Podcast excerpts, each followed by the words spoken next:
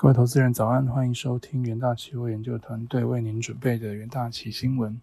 首先带您看到全球重要财经焦点，在美股盘后的部分，一六月自由日，美呃美股市价休市一日。那么，深入一联储银行总裁布拉德表示，美国经济今年可能继续扩张，美国联准会必须满足市场对升息的期待，才能遏制通膨。布拉德周一在巴塞隆纳的一场演说中表示，如果 Fed 不采取可靠的行动，通膨预期可能失控，并导致通膨持续高涨和实体经济波动。他也表示，市场定价已经消化 Fed 的升息行动，现在轮到 Fed 决定是否兑现让市场有所反应的前瞻指引。Fed 必须坚持到底，才能证明之前的前瞻指引，但其对经济和通膨的效果已经开始显现。他预期美国经济今年似乎有望进一步扩张，Fed 必须满足市场对升息预的预期以遏制通膨。劳动力市场仍强劲，美国今年的经济产值渴望持续扩大，但俄乌战争和中国经济可能大幅降温带来的不确定性和风险不容忽视。啊，另外一方面，在汇市的部分，上周日元对美元跌至二十四年低点后，日本首相及其央行总裁周一是重申他们在外汇问题上步调统一。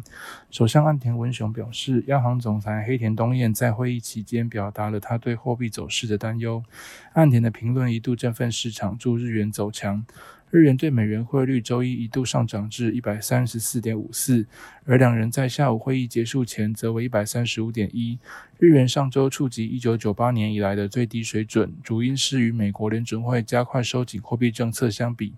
日本央行仍然未改变其鸽派宽松立场。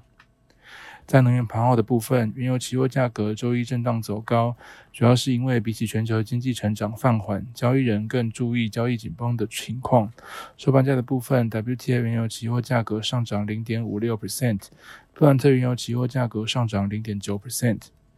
而在金属盘后的部分，美国期货市场周一因十九日的六月节补假而休市一天。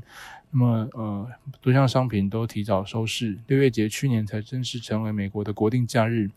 纽约商品期货交易所八月黄金期货电子盘最新报价下跌零点六美元，或零点零三 percent。大家看到国际新闻，面对高涨的通膨和汽油价格，美国总统拜登周一表示，可能在本周末以前做出是否暂停征收联邦汽油税的。决定，就在能源部长表示白宫正评估是否停征汽油税的隔天，拜登就向新闻记者证实，他正在考虑这项提议，希望能在本周末以前根据相关资料做出决定。汽油价格去年开始节节攀升，并随着俄乌战争爆发后进一步飙涨。根据美国汽车协会，美国五天汽油平均价格在周一达到每加仑四点九八美元，远高于一年前的约三美元。第二则国际新闻。五月，日本国内的白色家电出货金额年减十一点一 percent 至一千八百九十四亿日元，连续两个月衰退。其中，出货金额比例较大的室内空调年减十四点八 percent 至七百三十二亿日元，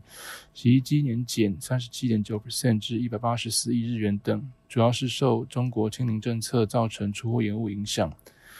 好，最后看带您看到这个听股期的单元，首先带您看到强势股期部分。台塑期货维持强势整理格局。近年来，台塑力拼转型，以规划投入一千六百亿以支援营运质量。伴随台湾半导体厂扩厂计划，以争取相关电子厂易减需求，以增加其收益。此外，台塑产品平均价格高于第一季，且第二季为石化产品需求旺季，台塑未来营运乐观。元大企研究团队认为，中国解封使商业活动逐渐恢复，台塑因其需求及价格的提升，营收渴望高于五月。六月二十日，台塑期货上涨零点四七 percent，期价维持强势整理格局。而在弱势股期方面，智源期货弱势破底收黑 K 棒。智源于四月法说会时将成长目标由五十 percent 上修至六十 percent。然而，三星至七月底前暂停对外采购的消息，恐使智源遭受订单削减的冲击，造成营运不如预期。此外，智源二十八纳米 NRE 为生命周期较长的科制化特殊应用晶片，其价最快仅能在下半年之后恢复。元大旗研究团队认为，受到通膨及三星暂停原料采购的影响，恐不利于期价表现。六月二十日，支援期货下跌三点六一 percent，期价弱势破底收黑 K 棒。好的，以上就是今天的重点新闻内容，谢谢各位收听，我们明天的元大喜新闻再见，拜拜。